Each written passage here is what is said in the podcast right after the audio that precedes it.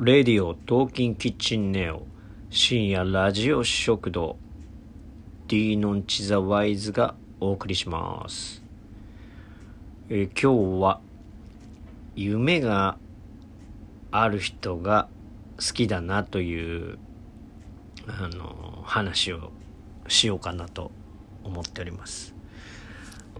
それもななんかでかい夢だと結構面白いですね。うん。あの夢をあの語れるだけでもすごいよね。うん。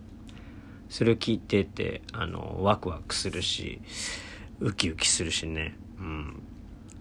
あのこの前聞いたのだとあの北欧であのビジネスの勝負をするとかあのインド向けにやってるとかあとなんだろう得意のゲーム配信するとか、うん、あの結果をさ残してきてない人の話はあの何も面白くないけどさあの小さくてもさあの小さいも大きいもないのかもしれないけどまあ小さくても結果を出してる人の話はやっぱ面白いね。うん。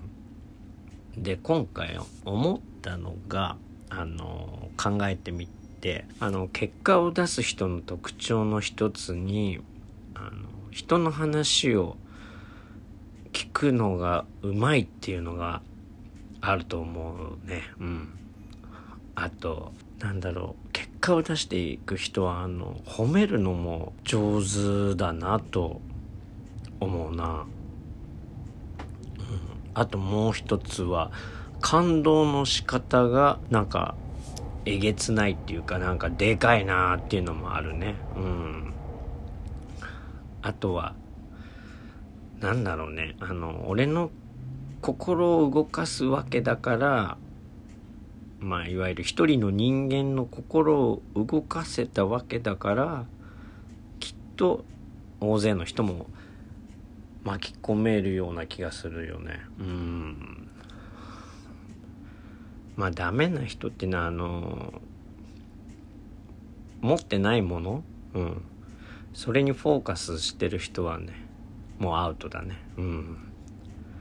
まあ典型的な例で言うとお金ないとかね。うん。もう完全にアウトだよね。うん。